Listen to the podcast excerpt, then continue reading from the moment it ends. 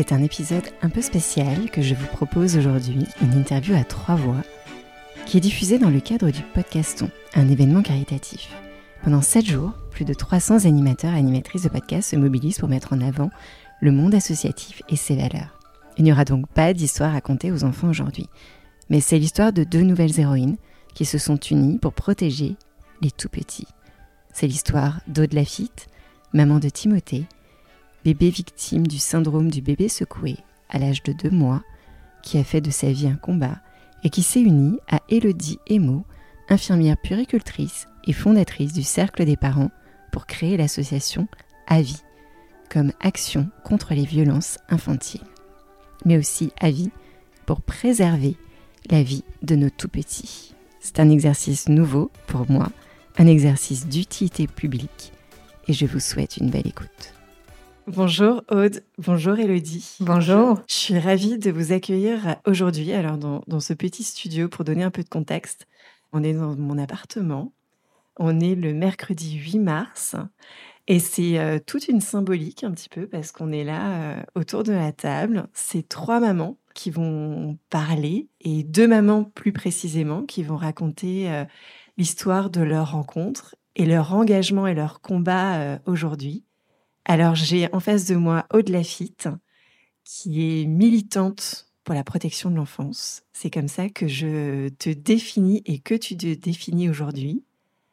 Et Elodie Emo, qui est infirmière puéricultrice, cofondatrice du collectif euh, Je suis infirmière puéricultrice, mais également toutes les deux. Et c'est pour ça en fait que cet épisode et cet enregistrement un peu spécial, il est enregistré dans le cadre du podcaston, où j'avais envie de mettre en avant une association. Et c'est cette association dont vous allez parler aujourd'hui, qui est AVI, qui est l'association contre les violences infantiles. Et pour moi, c'était important en tant que maman de deux petites filles, en tant que, que créatrice du podcast de Nouvelles Héroïnes, de mettre en avant cette association pour la protection de l'enfance, pour euh, défendre ces petits êtres, ces petits enfants qui, euh, qui bien sûr, ben, n'ont pas toutes les facultés de s'exprimer. Et en fait, aujourd'hui, j'ai deux nouvelles héroïnes à ma table. Donc c'est pour ça que je suis euh, un peu émue. Je vais vous laisser, peut-être si j'ai pas tout dit, on va commencer par Aude, par te présenter aussi un petit peu euh, à ta façon. Et ma première question sera la naissance de votre rencontre.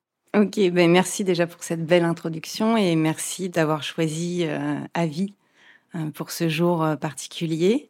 Donc je m'appelle Aude, je suis la maman de Louise qui a 8 ans, bientôt 9, et de Timothée qui avait deux mois quand il a été secoué et qui en est décédé. Et depuis ce drame, je me suis engagée dans la protection de l'enfance, comme tu l'as dit, voilà, j'ai commencé euh, en organisant une euh, marche blanche en hommage euh, à mon fils, mais pas que, en hommage aussi à toutes les petites victimes de cette maltraitance, qui est le syndrome du bébé secoué. Et j'ai commencé à prendre la parole dans les médias pour alerter et dénoncer, parce que c'est une maltraitance dont on ne parle pas. C'est complètement tabou. Et quand on en parle, euh, c'est toujours présenté sous l'angle euh, des faits divers, alors que c'est un véritable phénomène de société.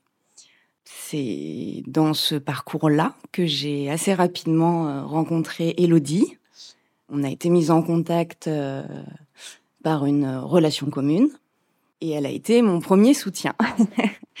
le soutien de la première heure, fidèle soutien. Je laisserai le, je lui laisserai raconter également notre euh, rencontre plus précisément, mais euh, pour dire que moi, à partir de ce moment-là, j'avais en tête euh, de créer une association, mais j'ai pris le temps de le faire. Ça m'a pris trois ans, parce que j'avais besoin aussi de faire un travail personnel pour bien distinguer mon histoire de mon engagement, parce que cet engagement, il est pour, il est pas pour mon fils. Alors, il est motivé pour mes enfants, c'est eux qui me donnent la force, mais il est pour tous les enfants et ceux à naître. C'est chargé d'émotions, évidemment. Bah, moi, je m'appelle Elodie, je suis, euh, infirmière puricultrice, mais je suis aussi et surtout maman de deux enfants, euh, une petite Flora de 5 ans et d'un petit Baptiste de 4 ans. Et, euh, et, je suis cofondatrice du collectif, et donc je me bats pour cette profession, mais je me bats évidemment pour la prise en soin des enfants. C'est ce qui nous rassemble au des mois. On s'est rencontrés il y a 18 mois à peu près. On s'est eu au téléphone, en fait. Aude m'a contacté un soir d'hiver, je m'en rappelle bien, un soir de novembre ou décembre, euh, juste avant que la campagne euh, nationale sur la prévention du syndrome du bébé secoué sorte. Et je me rappelle encore de cet appel, je me rappelle d'où on était, et je me rappelle de ce récit, je me rappelle de cette force incroyable euh, de cette femme. Et j'ai tout de suite, évidemment, eu envie d'être à ses côtés, de l'aider et de la soutenir dans ce combat que je trouve noble. Et évidemment, en plus de par ma profession, bah, ça a tout son sens, puisque je me bats pour une profession euh, qui justement peut faire de la prévention, soutenir, aider et mettre des actions en place. Et donc c'est très logiquement que voilà, on a fait un bon petit bout de chemin toutes les deux et qu'aujourd'hui euh, euh, va naître euh, est né, en tout cas à vie, pour justement lutter, lutter contre les violences infantiles, donc des plus jeunes, hein, de la naissance aux trois ans de l'enfant. Donc c'est une rencontre entre deux mamans Aude, je voulais un peu savoir, parce qu'en fait, tu dis aujourd'hui que le syndrome du bébé secoué est un tabou. On n'en mmh parle pas. Euh, c'est vrai que moi, en tant que maman, on n'a jamais, m'a jamais informé en maternité lors des mmh. cours de préparation. Euh, de toute façon, on nous prépare très très peu à l'après. On nous prépare surtout sur pour le moment d'accoucher. À quel moment, en fait, tu as cette force pour te dire je veux parler. Mmh, cette force, elle a mis un petit peu de temps. Lorsque mon fils euh, décède, je, concrètement, je, suis une mort vivante. Et ça dure, euh, cet état de sidération et, de dépression, il dure, euh, il dure un petit moment. Et une année, une année en réalité. Et là, les un an de la mort de mon fils approchent. Et je, me dis, euh, c'est plus possible. Soit j'arrête tout, soit je transforme mon chagrin en quelque chose de positif. Et c'est à ce moment-là que je décide de m'engager et de, euh, de transcender tout ce chagrin et, et toute cette tristesse pour être à nouveau non plus à subir ce qui, ce qui, ce qui m'est arrivé, mais à agir pour tous les autres enfants. Et que ces drames-là n'arrivent plus. Puisque c'est une violence. On n'est pas sur une maladie, on n'est pas sur un accident, on est sur une violence volontaire. Donc, c'est quelque chose qu'on peut endiguer. Quelle va être ta première action? Euh, bah, Ma première action, c'est, comme je te le disais, c'est la marche blanche que j'organise euh, dans ma ville et qui euh, me permet de du coup de, prendre euh, la parole dans les médias. Et je profite de ce moment où je prends la parole dans les médias pour interpeller un petit peu, alors pas directement, mais en tout cas commencer à poser une, base qui est de dire exactement ce que tu as dit sur ton vécu personnel, de dire voilà, moi j'ai accouché dans deux maternités parisiennes différentes, je n'ai jamais reçu de prévention sur le syndrome du bébé secoué. Et c'est pas normal. Du coup, ça me permet ensuite d'aller interpeller le secrétaire d'État à l'enfance pour euh, demander à le rencontrer et le sensibiliser sur, euh, sur cette question de cette maltraitance-là dont on ne parle pas. La nécessité, l'urgence d'agir et euh, notamment par le, le biais d'une campagne nationale de communication. Et donc, je, je tombe sur Monsieur Adrien Taquet, qui a vraiment une écoute très attentive, qui comprend l'enjeu, qui comprend l'urgence. Et euh, je commence à travailler avec ces équipes à la réalisation d'une campagne nationale qui va sortir. Euh, alors, euh, on est en pleine période Covid aussi, donc il y, a des, y a des priorités de communication pour le gouvernement. Parce qu'en fait, la marche blanche, c'est mars 2020. Exactement. Mars 2020, et la campagne est sortie en janvier 2022. Donc, euh, elle aurait dû sortir plus tôt, mais voilà, elle, a, elle est finalement sortie en janvier 2022. Malheureusement, pas à la télé. le budget euh, le permettait pas forcément, mais, euh, mais avec une campagne digitale très ciblée et, et, quelques diffusions en replay. Et puis surtout, ce qui se passe à ce moment-là, donc Je fais le lancement avec, avec le secrétaire d'État à Lille pour mettre en lumière une maternité qui fait de la prévention, qui a mis en place un protocole de prévention systématique auprès des parents. Et c'est toute l'idée, c'est de, ne pas s'arrêter à de la communication. Alors c'est un premier pas, de pouvoir, euh, avec un spot qui est choc et qui rappelle bien que secouer un bébé est une maltraitance, qui peut être mortelle, euh, et que si elle n'est pas mortelle, euh, pour l'enfant qui va, qui va survivre, ce seront des séquelles à vie.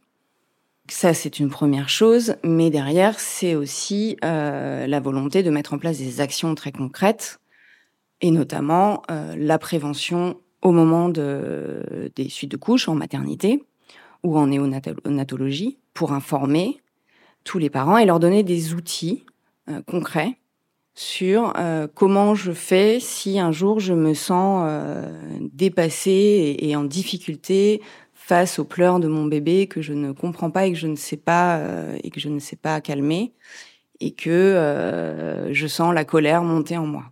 Voilà, concrètement, qu'est-ce que je fais et, les recommandations sont très très simples. Hein. Il faut poser l'enfant en sécurité euh, sur le dos dans son lit, fermer la porte et s'éloigner. Voilà. Et ensuite, mettre en place les actions qui nous permettent de, faire retomber la pression. Donc elles sont euh, propres à chacun. Moi j'allais euh, pleurer dans ma salle de bain. Après ça allait mieux. Et puis éventuellement passer un appel à un ami pour pouvoir décharger, demander du relais si vraiment on sent qu'on n'arrive pas à se calmer et ne revenir auprès du bébé, ne le reprendre dans ses bras que lorsqu'on est à nouveau apaisé. Voilà, donc c'est ça, c'est le, le, point de départ qui, qui devrait être euh, connu de, évidemment, tous les parents. Donc c'est une gestion des émotions. Oui, oui, oui. Ouais. On est dans la gestion des émotions et ça, c'est quelque chose qu'on ne nous a jamais appris. Jamais. On ne nous prépare pas. Non.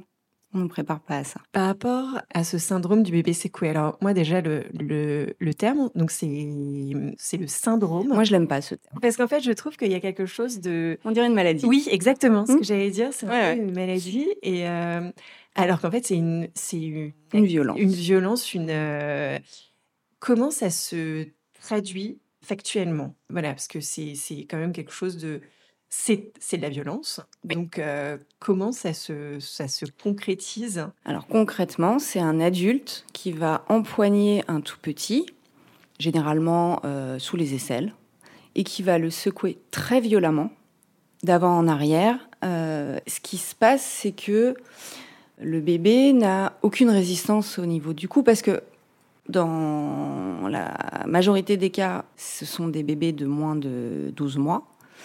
Et dans deux tiers des cas, ils ont moins de six mois.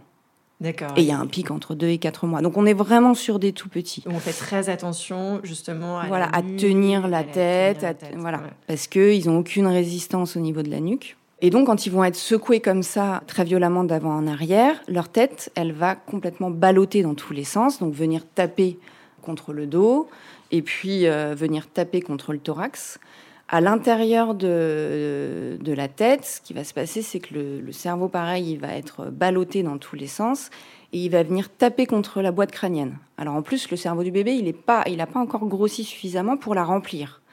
Donc ça va vraiment créer des, chocs très violents qui vont entraîner euh, la rupture de veines, des veines ponts, donc c'est des, veines dans, le cerveau qui vont se mettre à saigner et ça va créer donc ces fameux hématomes sous-duraux. Il va y avoir également des, hémorragies au niveau des yeux. Et c'est d'ailleurs pour ça qu'une des lésions euh, importantes euh, pour les bébés qui survivent euh, concerne la vue. Donc il y a beaucoup de bébés qui vont être aveugles ou qui, seront malvoyants.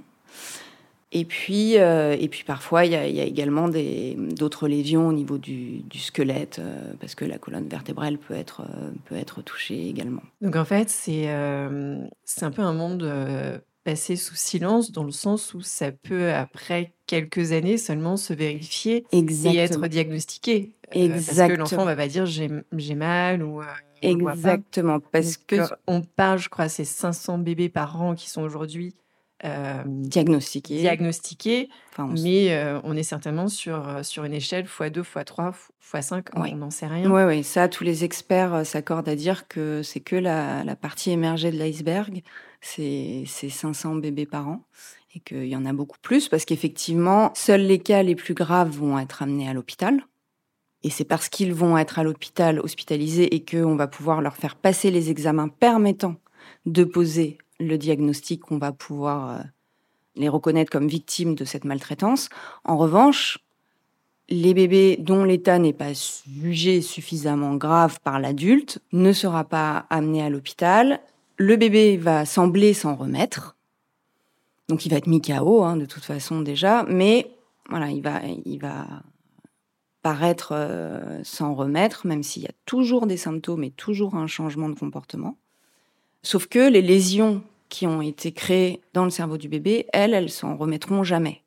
Et effectivement, on ne va les découvrir qu'au fur et à mesure des, apprentissages de, l'enfant quand il va grandir, donc au moment de la marche, au moment de, des premiers mots, et puis beaucoup aussi au moment de l'entrée à l'école.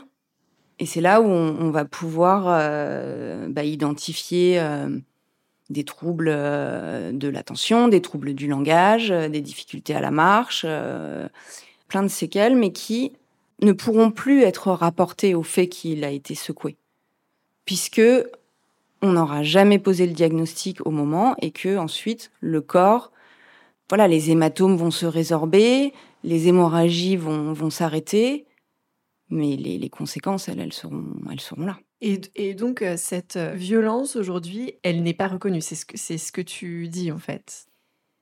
Si elle est, elle est reconnue, en revanche, euh, encore faut-il pouvoir la diagnostiquer. Et c'est là où le bas blesse, c'est-à-dire que tant qu'on ne fait pas passer à l'enfant les examens nécessaires, on ne pourra pas poser le diagnostic du syndrome du bébé, enfin, de la maltraitance du bébé secoué. Parce que les, les, lésions, elles sont internes. Donc, d'extérieur, ça se voit pas. Ça se voit pas. Et, je, je, le répète, on est sur des tout petits qui ne parlent pas encore et qui donc ne vont pas pouvoir dénoncer la violence dont ils ont été victimes. J'ai une question en tant que maman. Comment l'expliquer au frère ou à la sœur? Oui, alors ça, ça a été un, gros sujet, déjà parce qu'au départ, moi-même, je ne comprenais pas ce qui arrivait. Tu parles de cette première année où tu as été dans cet euh, état euh, de mort vivante, mais donc tu as ta grande fille qui, qui aussi est présente et pour laquelle tu... Oui, et pour laquelle je dois être là alors que j'ai plus aucune ressource.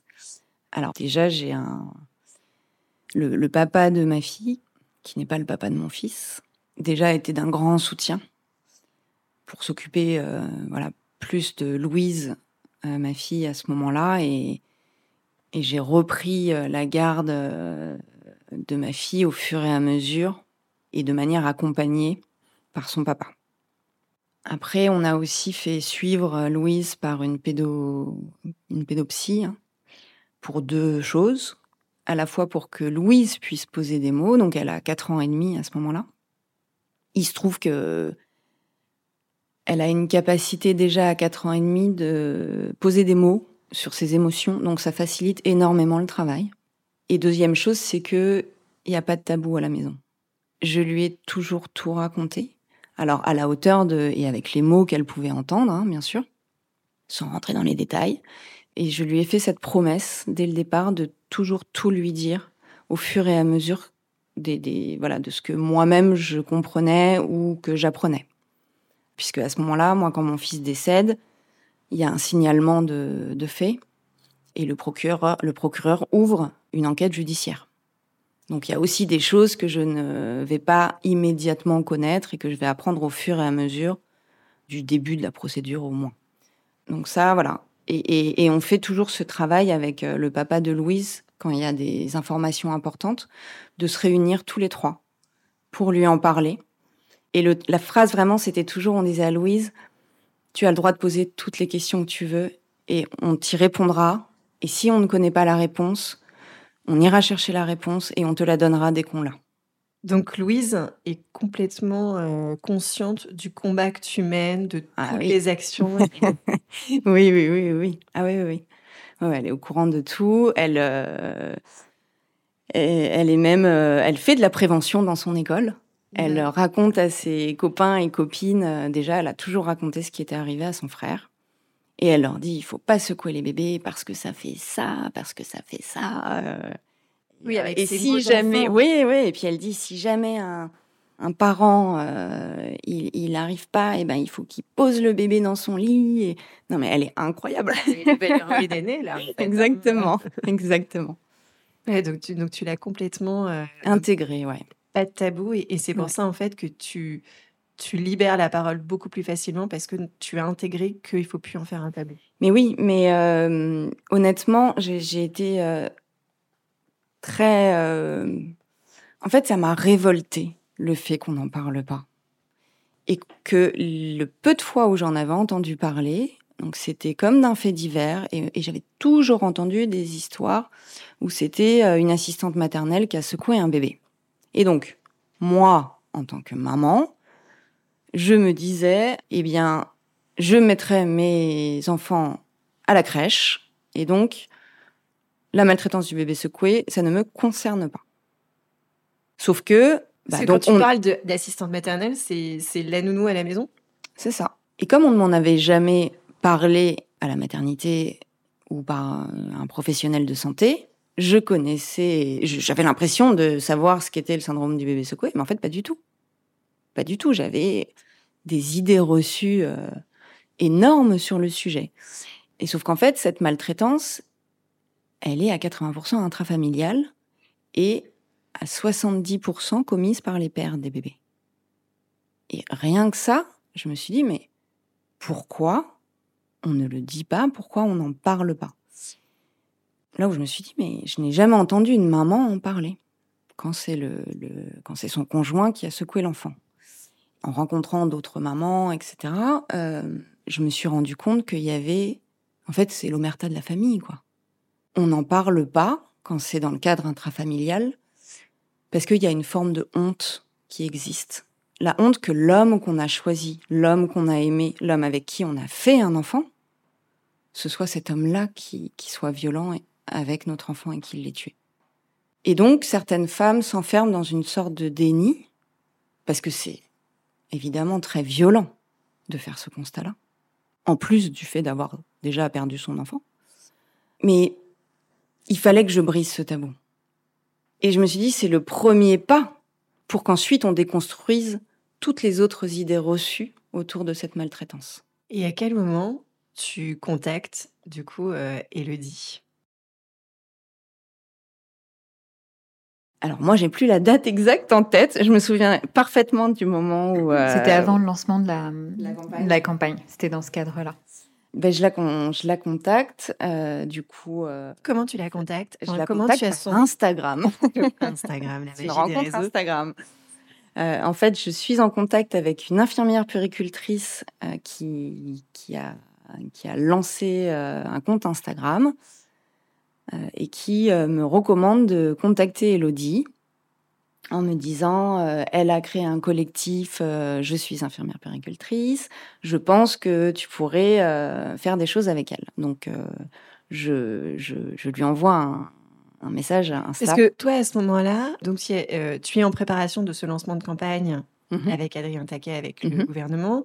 Tu as commencé à parler beaucoup, tu fais beaucoup de médias. Du coup, c'est quoi ton idée?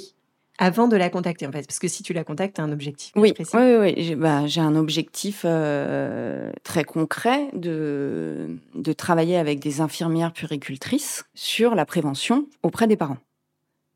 Parce que, pareil, hein, le métier d'infirmière puricultrice, moi, je le découvre à ce moment-là, je le connais pas. En tant que maman, je ne le connais pas.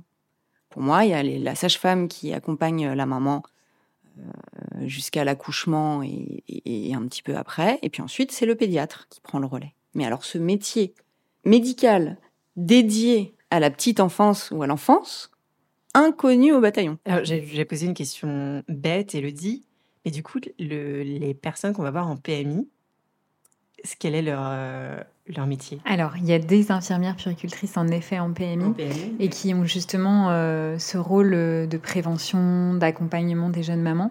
Malheureusement, aujourd'hui, la PMI elle est un peu associée parfois à tout ce qui est aide sociale à l'enfance.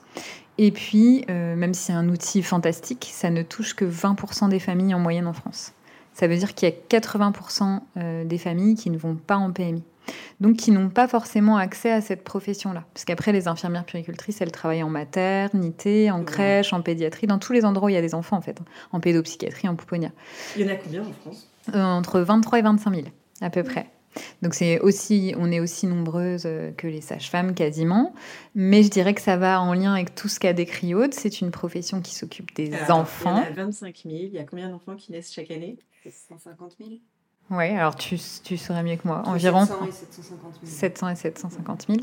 Mais en tout cas, c'est une profession qui est en effet sous-exploitée euh, et qui pourrait euh, offrir des consultations de soutien à la parentalité, avoir un gros, gros rôle de prévention dans tout ce qui est maltraitance infantile et notamment euh, par rapport à cette maltraitance du bébé secoué.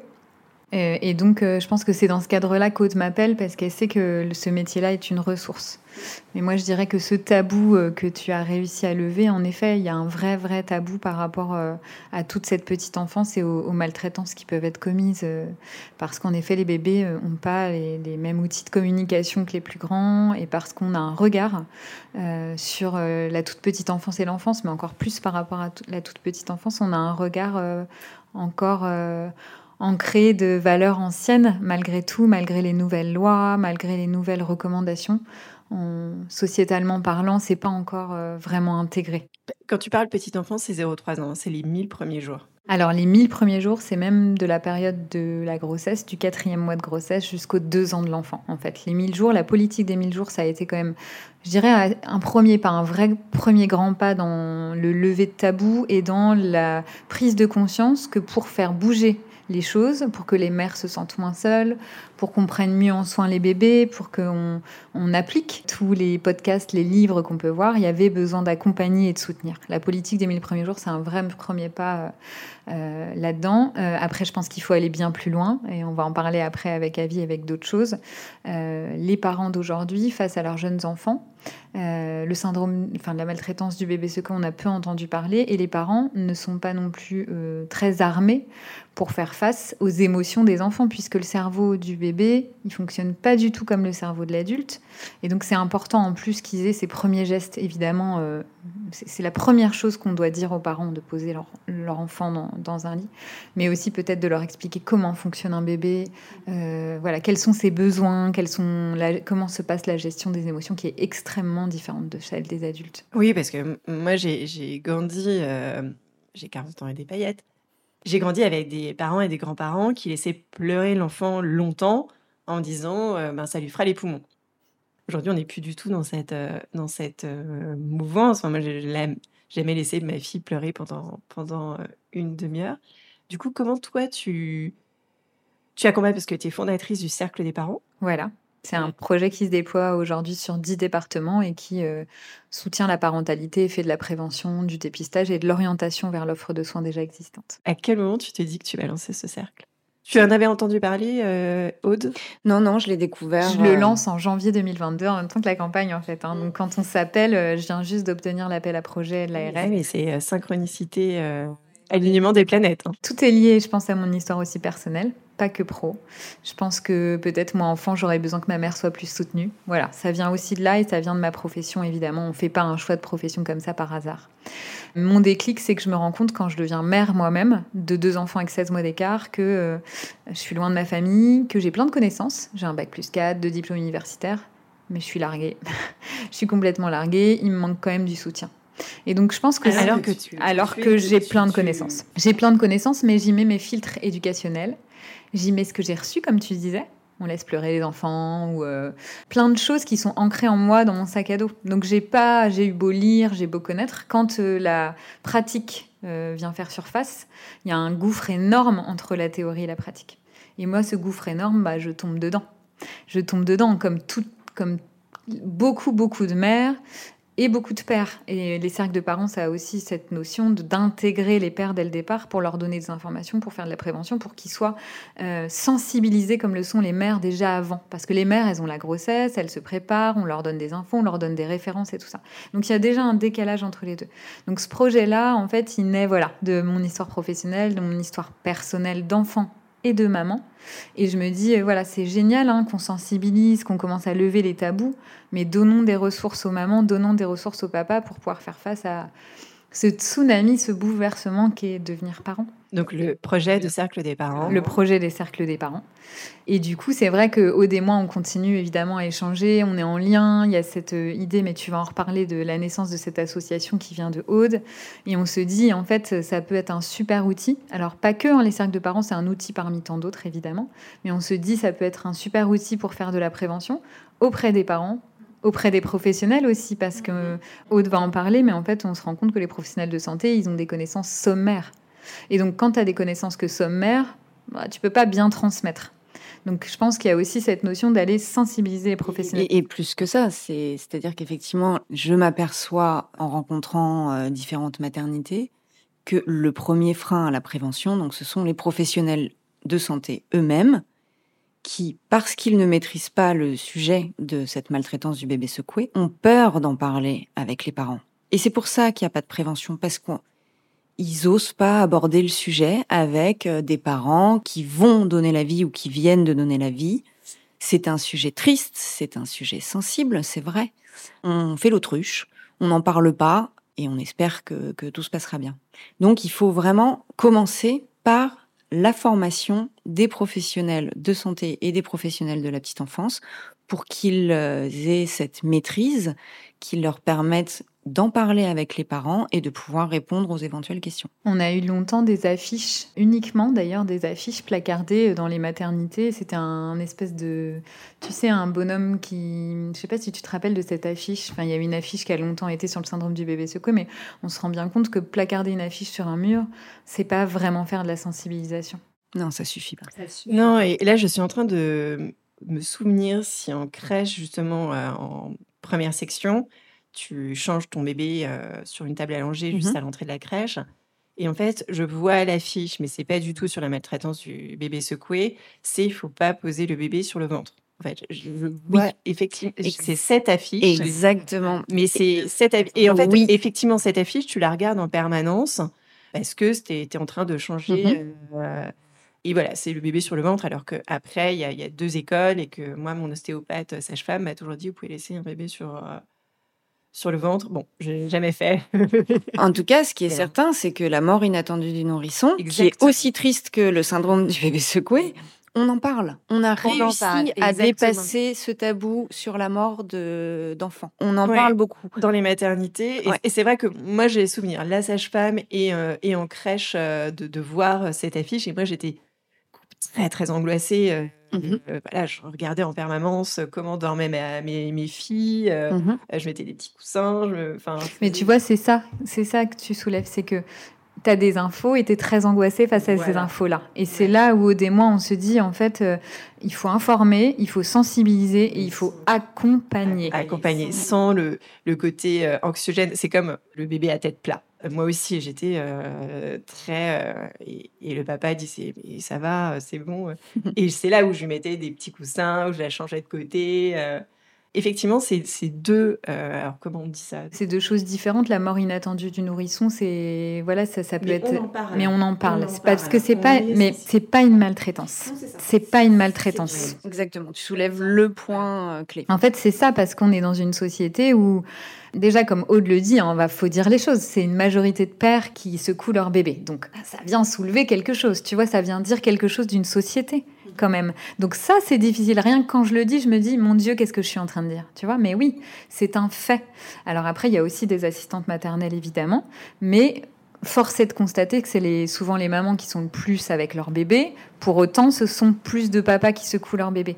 Donc, il y a un problème oui, il y a que tous les rendez-vous que tu fais avec ta sage-femme, ben, généralement, c'est la, soit la maman euh, seule. Ah ben alors là, c'est la grande difficulté, c'est réussir à capter le papa.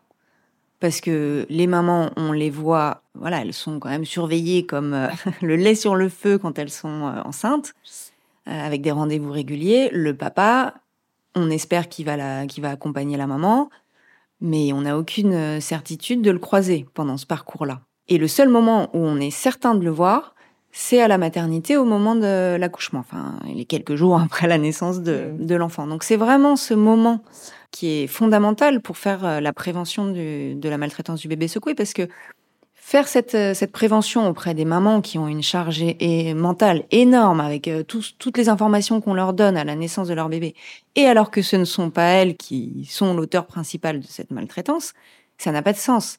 Il faut vraiment adresser cette prévention au couple, donc avec le, père présent. Et je dis au couple parce que la maman, il faut qu'elle soit informée, bien sûr, et puis parce qu'elle va être sûrement le relais de cette prévention auprès de tous ceux qui vont être amenés à s'occuper de son bébé. Donc c'est pour ça que c'est important de toucher les deux parents.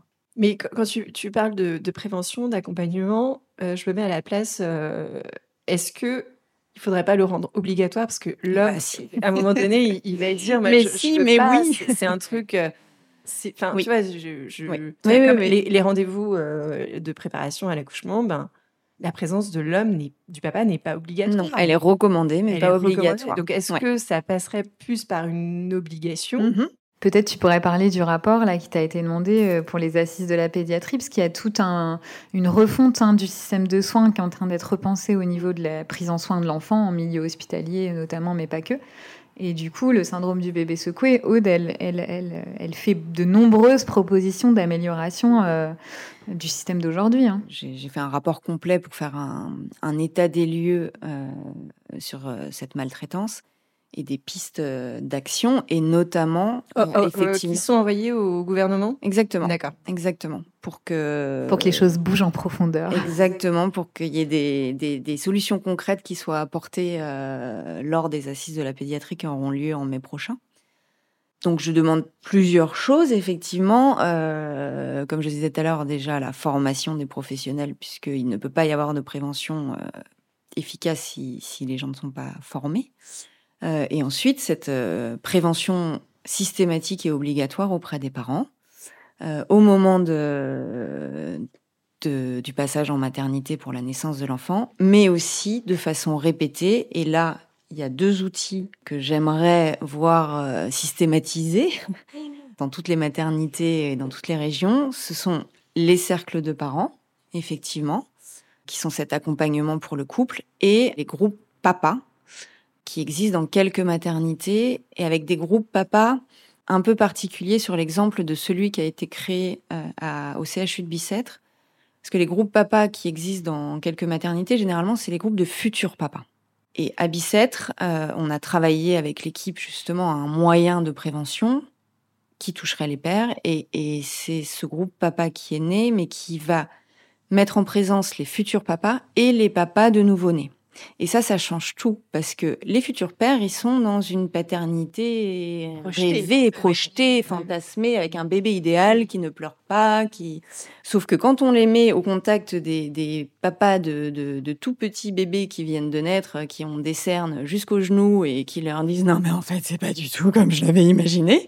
Là, il se passe quelque chose de magique. Et là, la parole se libère. Et là, on peut aborder les vrais sujets. Et c'est un dispositif qui, qui fonctionne. Les, les pères de, de nouveau-nés se, se rencontrent? Oui, alors c'est un petit peu difficile à, à, prendre parce que personne n'est au courant, personne ne sait que ça existe et qu'il faut de la communication et peut-être le rendre, et c'est ce que j'aimerais, que le gouvernement les rende obligatoires comme euh, il a fallu du temps aussi pour les mamans pour qu'elles soient toutes, euh, qu'elles assistent toutes au, cours de préparation euh, à l'accouchement. C'est quelque chose qu'on offre, c'est une possibilité qu'on offre, on peut pas après obliger les gens. Ah, encore que moi j'ai des idées aussi pour obliger un moment où on doit voir le papa.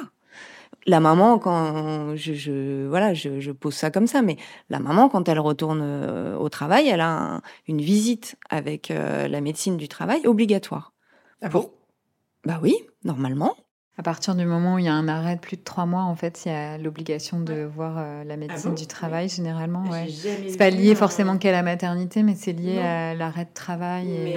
Comme un congé maternité dure trois de- mois, ben non, bah c'est normalement, il y a on est un- censé. ouais, on est censé voir la médecine du travail pour faire le point. Et pourquoi il n'y a pas ce même rendez-vous pour les papas? Parce qu'en plus, ça, ça- ça donnerait, ça aurait du sens pour plein de raisons, et notamment aussi pour que l'entreprise reconnaisse que l'homme est devenu père et que ça a des implications par la suite sur ses horaires de travail.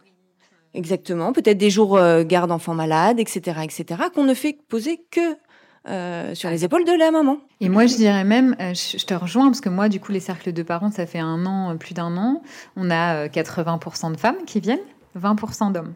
Il y a une résistance. J'ai des femmes qui me disent, euh, bah, j'aimerais bien qu'ils viennent avec moi, mais bah voilà, parce que c'est pas non plus facile pour les hommes aujourd'hui. On leur a pas appris à libérer la parole, donc oh bah c'est des trucs de filles, c'est des trucs de femmes, mais non, la parentalité c'est pas un truc de femme, la parentalité c'est un truc de couple. Et en plus, on sait aujourd'hui, euh, pour échanger avec euh, Élise, euh, qui fait un travail génial au niveau de Maman Blues, on sait que la dépression du postpartum, ça touche beaucoup les femmes, mais ça touche aussi les hommes.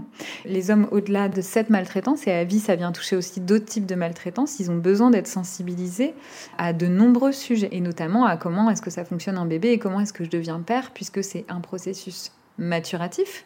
Et donc, qui dit processus maturatif dit nécessité euh, bah, de comprendre des choses, de se comprendre soi-même pour pouvoir être un, père qui puisse faire face. Et justement, dans, cette, dans le nouveau congé paternité qui est passé à 28 jours, c'est pas inclus dedans? Ce, ce rendez-vous. Ce rendez-vous du papa Non. euh, Non, non, non. Parce que du coup, ça pourrait être logique de, de, de l'inclure. euh, bah, Mhm. Parce qu'en fait, je, même, c'est vrai que en tant que maman, de se dire Ah ben le père, il va faire cette visite médicale ou il va, il va avoir un accompagnement. Putain, mais ça soulage et Bien ça sûr. rassure. Bien sûr. Et c'est l'occasion de passer plein de messages. Parce que à Et ce effectivement, de, de dire en, en entreprise aussi que euh, Mm. ben, le papa, c'est pas seulement la maman qui va aller chez le pédiatre, c'est pas la seule la Mm. maman qui va aller chercher l'enfant à la crèche parce qu'il y a, il y a un enfant malade, c'est le papa aussi. Effectivement, comme tu dis, c'est la parentalité, c'est une histoire de couple. Après, il y a des, là, ça bouge un peu au niveau des mentalités, au niveau des mœurs. Il y a des influenceurs, pères, on les voit. Mais ça reste quand même très marginal. Mais c'est marginal. Et puis, en effet, ça représente pas euh, la population globale. C'est à l'État de porter ça. C'est à l'État d'impacter ça très clairement aujourd'hui. hein. Nous, on va monter une association, on va se battre pour qu'il y ait des choses qui soient faites, on va proposer des outils, on va, on va essayer d'avoir des levées de fonds. Enfin voilà, en tant que citoyenne, on va faire bouger les choses. Mais euh, faut pas oublier que c'est quand même du rôle de l'État d'impacter, d'accompagner et de et surtout les lois qu'il met en place, que la loi sur les violences éducatives euh, ordinaires aussi c'est un sujet, hein, mais ça en fait partie mine de rien puisque les, les violences elles démarrent, euh, elles démarrent aussi dès tout petits avec des violences éducatives ordinaires qui, qui peuvent aller jusqu'à des maltraitances chez les chez les jeunes enfants. Une loi ça s'accompagne, une loi ça se porte de et ça s'accompagne de mesures de soutien et de dispositifs donc euh, donc voilà. Donc je pense que l'avenir, c'est aussi des mouvements citoyens pour faire bouger les choses, que les médias se saisissent aussi de certains sujets. Ça, c'est un vrai sujet, hein, parce qu'aujourd'hui, les politiques, euh, une fois que les médias sont... Enfin, c'est les médias qui impulsent et ensuite, euh, parfois, la politique qui s'en saisit. Donc voilà, mais évidemment que ce serait euh, hyper rassurant pour les mères. Ça les déculpabiliserait, parce qu'en effet, je, en tant que mère, là, ce que tu as dit, je me suis dit, oh, mais mon Dieu, oui, qu'est-ce que j'aurais été heureuse qu'on propose à mon mari d'aller faire une consultation, de pouvoir parler de tout ce qui peut l'inquiéter. Oui, et puis, Enfin, puis c'est pas, euh, c'est pas genre une, une sanction, une interrogation, une évaluation sur la capacité à être père. C'est euh, un, voilà, Un c'est accompagnement. un accompagnement. Mm. On vous explique les choses. Voilà ce qui, ce qui va se passer. Et c'est vrai que je- tu demandes aujourd'hui à, à tout le père, euh, au bout de un an, deux ans, euh, bon alors, qu'est-ce que tu as vécu? Me dire, ben, ça a été un tsunami émotionnel. euh, j'étais pas préparée. euh. On a grandi avec l'image du petit Nicolas et du papa qui restait dans le fauteuil et qui lisait son journal. On n'a pas du tout grandi. euh, Et la maman au foyer. Ouais, et même si les pères aujourd'hui, ils emmènent leurs enfants à la crèche, euh, ils changent les couches, ils donnent le bain, ils font tout ce que les mères font.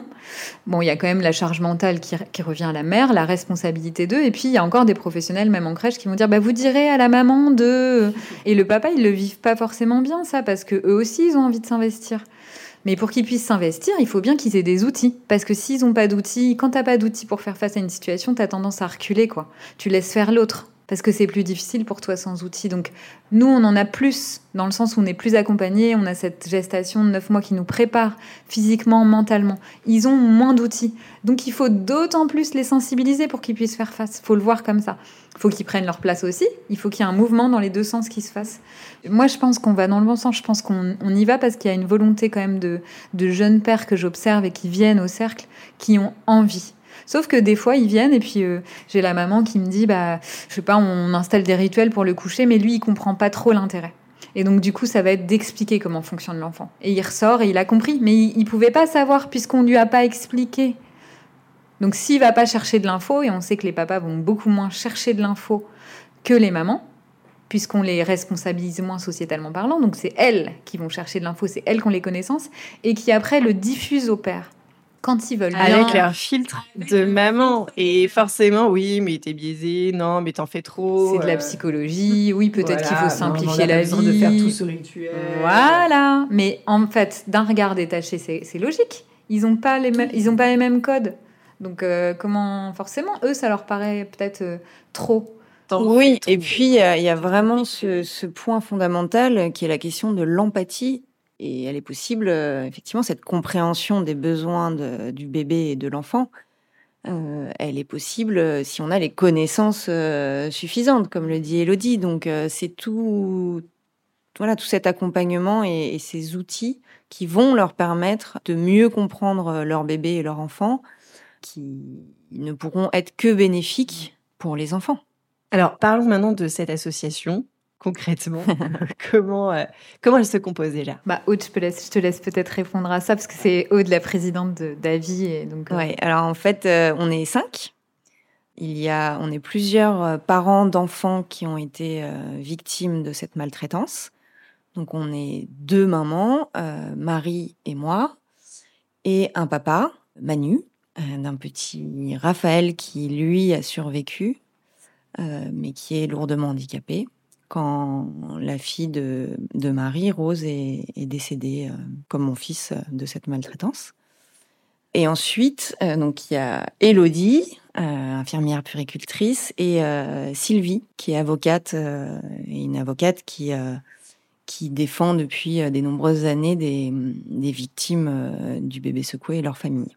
Et voilà, c'est un petit peu ceux qui m'ont rejoint, que j'ai rencontrés au fur et à mesure de, de mon engagement et qui ont été ces belles rencontres et, des gens avec cette envie de d'agir et de, faire changer les choses, faire changer les mentalités, parce que au fond c'est ça le sujet, c'est de considérer enfin le bébé comme un citoyen à part entière et non pas un mini adulte en devenir. Quand on aura réussi ça, bon le chemin va être long et il y a du boulot, mais c'est vraiment c'est vraiment ça qui changera les choses. C'est vraiment ce sujet de ces petites vies, elles comptent autant. Elles comptent autant et, elles déterminent ce qu'on est toute notre vie. Mais elles, elles ont besoin d'être protégées et choyées à tout prix parce qu'elles sont très vulnérables. Et, un, bébé de deux mois, euh, évidemment, sa survie dépend de l'adulte qui va s'occuper de lui. Donc soutenons les parents pour protéger nos enfants. C'est ce que j'ai tendance à dire. Et, oui, quand Aude dit euh, c'est changer les choses en profondeur et ce regard sur ce petit être si dépendant, si vulnérable, mais qui en même temps euh, a, tout autant de valeur qu'une vie adulte, c'est ce qui m'anime autant qu'elle, évidemment, et c'est ce qui nous rassemble euh, autour de cette association. C'est ça le sujet, en fait, c'est changer de regard sur la petite enfance, la toute petite enfance parce qu'en fait, ce sera bénéfique à tout point de vue, ce sera bénéfique sociétalement parlant, parce que aussi, ça fera des adultes euh, plus sereins, plus confiants, et qui, eux, à leur tour, pourront aussi transmettre des choses positives.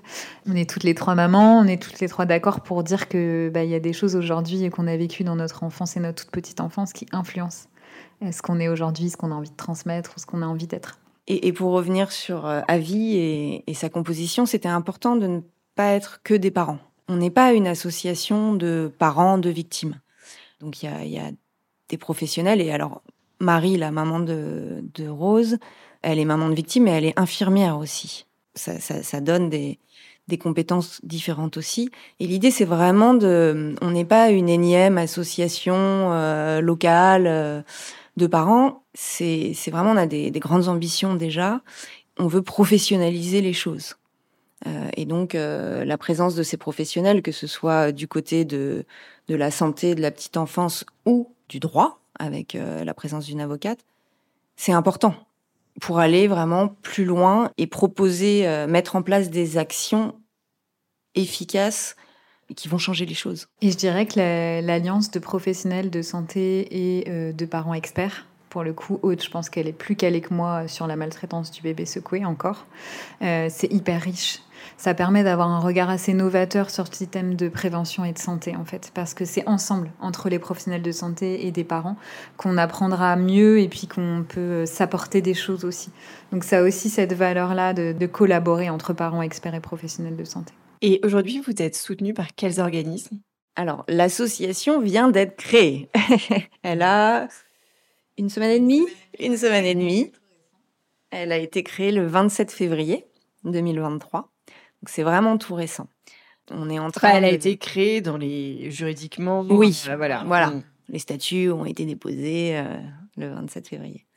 Après, on est, on est entouré d'un certain nombre de personnes, que ce soit des professionnels de santé et autres que Elodie. Hein. on a euh, on a des neuropédiatres euh, à nos côtés, on a des infirmiers, des infirmières surtout, des infirmières puricultrices, des professeurs. voilà, on a, on, a des, on a surtout les experts de la maltraitance du, du bébé secoué. Des médecins légistes. Des médecins légistes. mais aussi, on a des politiques qui nous soutiennent, que ce soit des sénateurs, des, des, des anciens ministres. voilà, on a, on a quelques politiques euh, qui, qui, veulent aussi euh, contribuer à faire changer les choses. Euh, on a des parents qui nous soutiennent, des parents de victimes. On a des avocats qui nous soutiennent également. Donc voilà, on a, on a créé un réseau qui, qui, va nous permettre un beau lancement officiel très bientôt.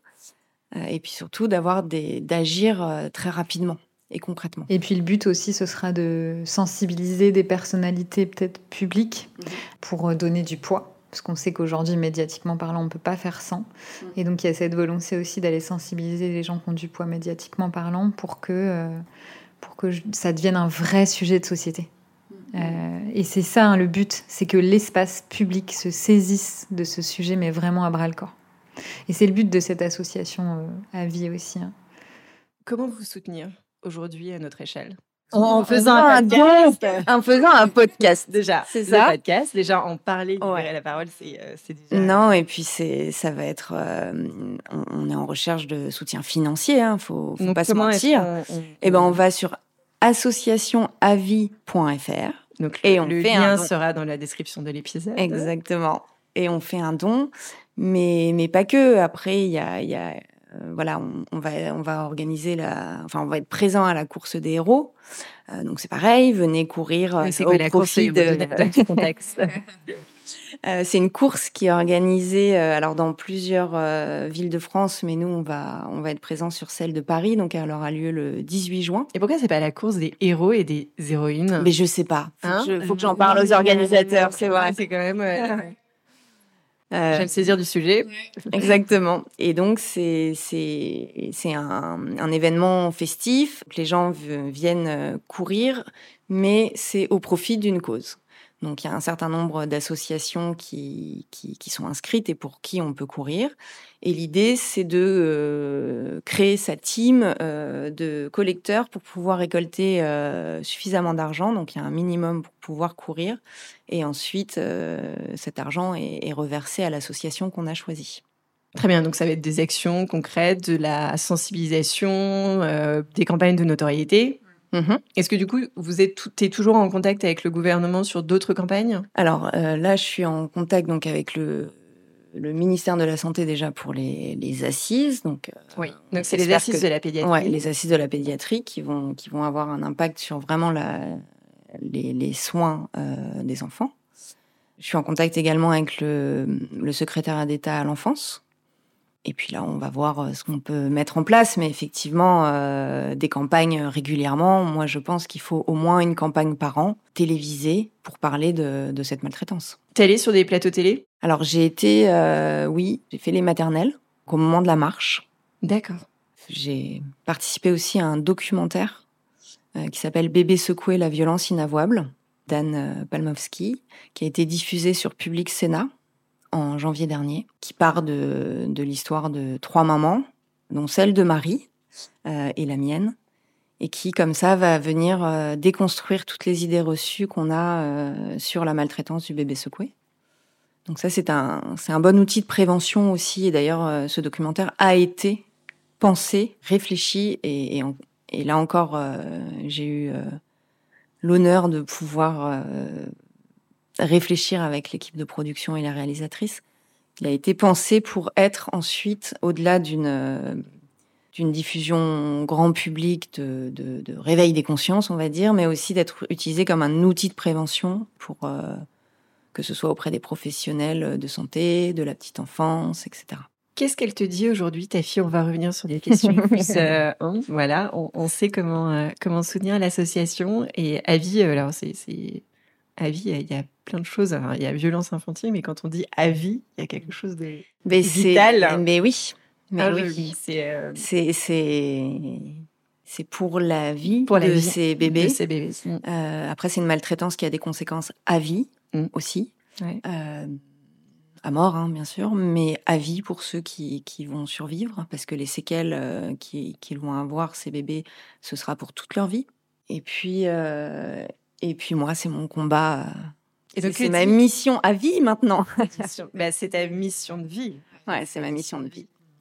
ma fille, qu'est-ce que je lui dis? Bah, Ma fille, elle comprend tout très vite toute seule et, euh, et, elle est, euh, elle m'a dit euh, un jour, j'en étais bouleversée, elle m'a regardé très profondément dans les yeux et elle m'a dit maman tu sais je suis tellement fière que de tout ce que tu fais pour protéger les bébés et je, je, j'étais en voiture un feu rouge, j'ai mis le frein à main et, je crois que j'ai voilà il fallait que je me reprenne parce que l'émotion était hyper forte mais alors, je ne le fais pas pour qu'elle soit fière de moi, mais ce que ça traduit quand même, et ça c'est important, c'est un de mes moteurs, euh, ce que ça traduit, c'est que euh, elle a compris que on pouvait euh, se relever de quelque chose qui est la mort de son enfant. Il n'y a, pas de mots. On s'en relève, alors pas comme avant. On va boiter toute notre vie hein, avec, avec ça, mais on se bat et on essaye, on en fait quelque chose, on le transforme en quelque chose euh, qui a du sens et qui va aider les autres. Et ça, c'est aussi important que je lui donne ça comme exemple pour qu'elle se construise. Que j'ai arrêté de subir et qu'on doit tous passer à l'action. Et elle, elle passe déjà à l'action. Et elle, elle passe déjà à l'action. Euh, à 9 ans, euh, génial. Nouvelle mm. héroïne, Louise. Dans quelques années, c'est toi que j'aurai à ce micro. Ah bah, elle serait ravie. Elle sera ravie. Je vais vous poser une question à toutes les deux que je pose dans le cas des nouvelles héroïnes. Du coup, je vais vous poser deux. Quel serait le message que tu dirais à Aude enfant? Waouh euh, C'est une question. Vas-y, Elodie. Euh. Déjà, je voudrais te dire que je suis moi aussi hyper, hyper fière de toi, hyper fière de te connaître. Ah, euh, parce que parce que, parce que je l'admire pour ce qu'elle fait, pour justement cette force à avoir pu se relever de, de ce qui me paraît de mon regard de maman insurmontable. Donc il n'y a pas de... Voilà, je suis hyper fière de te connaître, hyper fière de toi. Et je te rejoins dans cette, euh, ce que tu donnes à ta fille, en fait, de lui dire, voilà, c'est symbolique, quoi. Je me relève, même si c'est super dur. Moi, ce que je voudrais dire à Elodie petite, euh, c'est de lui dire euh, d'avoir confiance en elle, que en effet, on tombe, on chute, on se fait mal dans la vie, on se fait très très mal des fois. Mais l'important, c'est de se relever et de savoir se relever. Parce que se protéger toute sa vie et mettre un masque, ça empêche d'entrer en relation avec les autres. Et de créer des belles relations sincères et, de passer à l'action et de mener des combats. Donc en fait, ce que je voudrais dire à Elodie Petite, c'est retire ton masque, n'aie pas peur. Tu vas tomber, tu vas peut-être te faire mal, mais sur ton chemin, tu vas croiser des, des super belles rencontres, des super belles personnes, et c'est ça qui compte. Et puis aussi de croire en tes idéaux et tes valeurs. Tu me facilites pas la tâche, t'as mis la barre en haut là. ouais, alors je, j'ai plus tendance à penser à, à Louise et à ce que, ce que je lui dis. Et, je, je, je, vais t'aider parce qu'en mmh. fait, je pense que tu l'as sur le bout de la langue. Quand on a démarré cette, euh, cette rencontre ce matin, on n'était pas en enregistrement. Et on a parlé justement de la difficulté aujourd'hui d'élever nos filles. Mmh. et tu as parlé de ton grand-père et, et de, ton, de, ton, de ton grand frère. Est-ce que tu peux nous redire Alors, c'est peut-être une anecdote, mais moi, je trouve que c'est la première chose que tu as dit et je trouve qui est extrêmement jolie et comment tu l'as transformée. Donc voilà, est-ce que tu peux nous en parler? Effectivement, dans ma famille, euh, mon grand-père euh, regardait quotidiennement Question pour un champion et il disait à mon frère, bah, quand tu seras grand, euh, tu iras et puis tu gagneras. Et, moi, il me regardait, il me disait, et puis toi, tu, toi, tu feras Miss France et tu gagneras. Et au final, ben voilà, mon frère, euh, c'est lui qui a fait du mannequinat. il a arrêté ses études euh, relativement tôt euh, parce que c'est un autodidacte et que et que l'école ne, lui convenait pas. Enfin, c'était pas ce qui lui correspondait. Et, et moi, à l'inverse, eh bien, j'ai j'ai été, j'ai continué dans les études et, et j'ai un bac plus 5. Et donc, c'était marrant de voir cette différence entre euh, ce que mon grand-père imaginait pour nous et puis finalement euh, la réalité. Et oui, c'est aussi cette question de confiance en soi, de, de se dire que alors que euh, en tant que petite fille, j'ai il y avait sûrement des plein de pensées limitantes, de se dire ben non, crois en toi et, et à partir du moment où ça c'est quelque chose vraiment alors, je, dis souvent, oui, c'est il faut que les planètes soient alignées. Ça, c'est mon côté un peu perché. Mais, euh, mais quand je sens que je suis dans le juste, je sais que j'ai raison d'agir comme ça, d'être là où je suis. Et eh ben, à ce moment-là, je sais que ça marchera. Et je suis à ce moment-là de ma vie où j'ai l'impression d'être à ma place et de toujours, voilà, être en cohérence avec soi-même, avec ses valeurs. Ça, ça me semble important et de se dire, ben, quand on, quand on ressent ça, c'est, ça ira. Ça ira. C'est très beau. Un message aux parents. De protéger, de choyer, d'aimer et, euh, nos, enfants et nos bébés, et de protéger les, plus vulnérables, évidemment. Mais ça, là-dessus, Elodie euh, va avoir un discours beaucoup plus percutant que, que le mien. Moi, je leur dirais, euh, croyez en vous. La première des choses, vraiment croyez en vous. Ça se traverse pas sans heurts de devenir parent. Donc euh, ça se traverse collectivement. Ne restez pas seul. Libérez la parole de tout ce que vous vivez, de vos nuits hachées, sans sommeil, des pleurs qui sont difficiles. Parlez, libérez la parole et arrêtez de perpétuer ce, cette, euh, omerta, ce, couvercle qui empêche les émotions, en fait, parce qu'on est des êtres d'émotions, parce que c'est comme ça et parce que comme toute crise dans la vie de, quelqu'un, ça se traverse avec des, voilà, des, choses plus ou moins faciles. Donc parlez, parlez, parlez, euh, et puis partagez, et faites-vous accompagner, évidemment. ne restez pas seul. Ne restez pas seul. puis, moi, je rajouterais un truc, c'est euh, parce que ça m'a beaucoup pesé quand je suis devenue maman, c'est cette idée euh, qu'il faut savoir tout gérer en même temps et sans jamais se plaindre. Et, et, que si on n'y arrive pas, c'est pas normal et qu'il faut à la fois être bah, une super maman qui sait tout, tout faire et qui, voilà, alors que c'est pas toujours le cas et qui, que c'est quelque chose qu'on apprend au fur et à mesure et, c'est pas grave.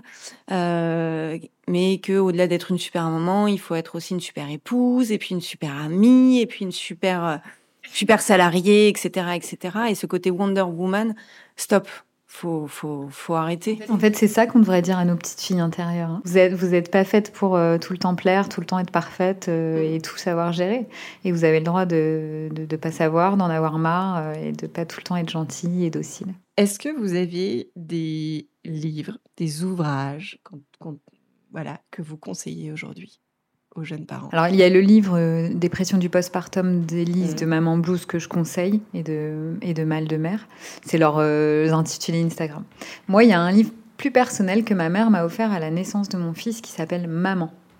Juste Maman. C'est un livre d'illustration avec des images magnifiques et des textes euh, d'une profondeur absolue. Juste maman avec un M majuscule au singulier, maman.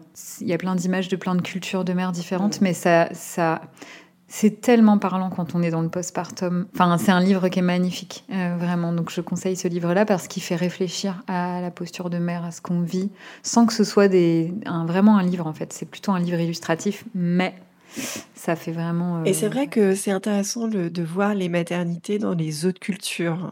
euh, parce que tu as vraiment plus ce, ce terme de bah, il faut un village pour, euh, euh, pour élever un enfant qu'on n'a pas dans nos sociétés, euh, qu'on n'a plus dans les... Bah oui, parce qu'en fait, c'est vrai qu'on l'avait. C'était les, les grands-mères euh, qui, qui s'occupaient, euh, tout le monde vivait sous le même toit. Mais, et- mais c'est ça qui faisait aussi que c'était peut-être un peu moins dur. Il faut pas oublier ça, il y a les nouvelles normes sociétales et toutes les Oui, connaissances. il avait pas le y a numérique, ça, il y avait cette pression, avait... Mm. euh, C'était différent. C'était peut-être pas forcément plus facile pour les Non. mères, moi je pense pas. Mais c'était plus collectif. Donc il y avait moins cette solitude. Et puis, tu avais quand même moins cette, cette pression de je suis désolée, mais sur Instagram, tu as quand même le reflet de ces femmes, de ces mamans hyper parfaites, euh, oui. euh, qui se prennent en photo, qui font des réels. Et je me dis, mais comment elles font pour faire des réels euh, toute la journée hyper parfait? Moi, je sais même pas faire un post. si, mais euh, il faut deux heures et demie pour en faire un. Enfin voilà, je me dis, parce que je veux passer du temps avec mes enfants, je me dis, comment elles font? Donc, ça nous renvoie aussi l'image un petit peu de, de la mère parfaite et du papa parfait aussi. Hein. Euh, je- Ouais, bien sûr.